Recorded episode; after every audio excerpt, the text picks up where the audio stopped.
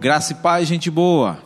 Espero te encontrar bem, meu irmão, minha irmã, você que me ouve, aonde você estiver, espero lhe encontrar bem e desfrutando de boa saúde em Cristo Jesus.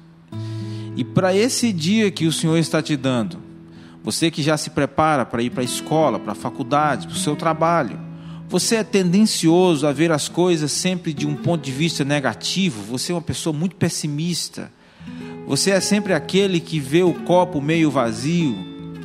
Você costuma ver sempre o que está de errado com alguém ou alguma coisa antes de ver o que está certo? Você está esperando sempre o outro sapato cair o tempo todo? Você é aquele tendencioso a sempre estar ligado às más notícias?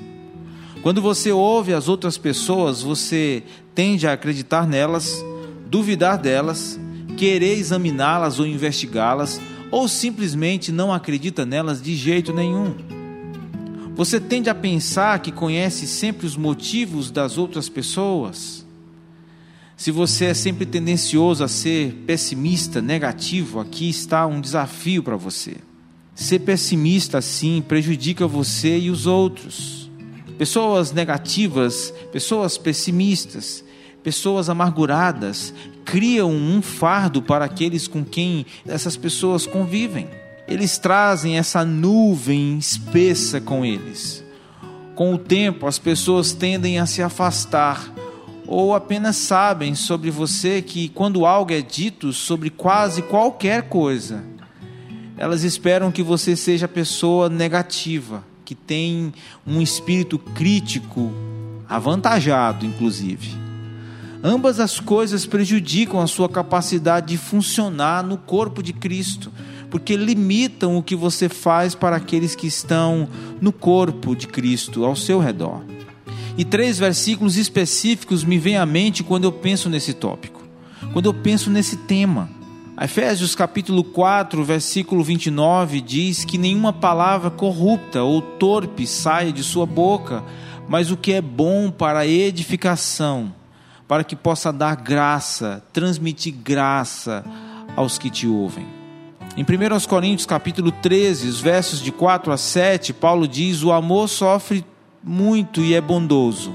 O amor não inveja, o amor não se gaba, não se ensoberbece, não se comporta com grosseria, não busca os seus interesses, não se irrita, não pensa mal, não se regozija com a iniquidade, mas se regozija com a verdade tudo sofre, tudo crê, tudo espera, tudo suporta. Provérbios 16, 24 diz: Palavras agradáveis são como um favo de mel, doce para a alma e curativo para os ossos.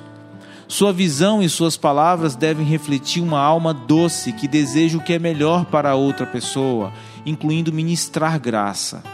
Através da mensagem do Evangelho e em nossa caminhada com Cristo, somos lembrados do amor, da graça, da misericórdia, da paciência e perseverança do nosso Deus. Deus nos concede graça e misericórdia. Devemos desejar dar essa graça e misericórdia também aos outros. 1 Pedro 4, 10 e 11 diz: Conforme cada um recebeu o dom, ministrai-o uns aos outros como bons despenseiros da multiforme graça de Deus. Se alguém fala, fale com os oráculos de Deus. Se alguém ministra, faça-o segundo a capacidade que Deus dá, para que em tudo Deus seja glorificado por meio de Jesus Cristo, a quem pertencem a glória e o domínio para todos sempre. Como ministrar uns aos outros? Como um bom mordomo da multiforme graça de Deus que lhe foi dada. Cada um de nós recebeu graça sobre graça. À medida que nos tornamos e nos mantemos conscientes disso, a graça de Deus manifestada a nós nos motiva a compartilhar essa mesma graça com os outros. Um bom dia de pensamentos amorosos, de pensamentos que creem, de pensamentos que edificam, de atitudes que abençoam, na paz de Jesus.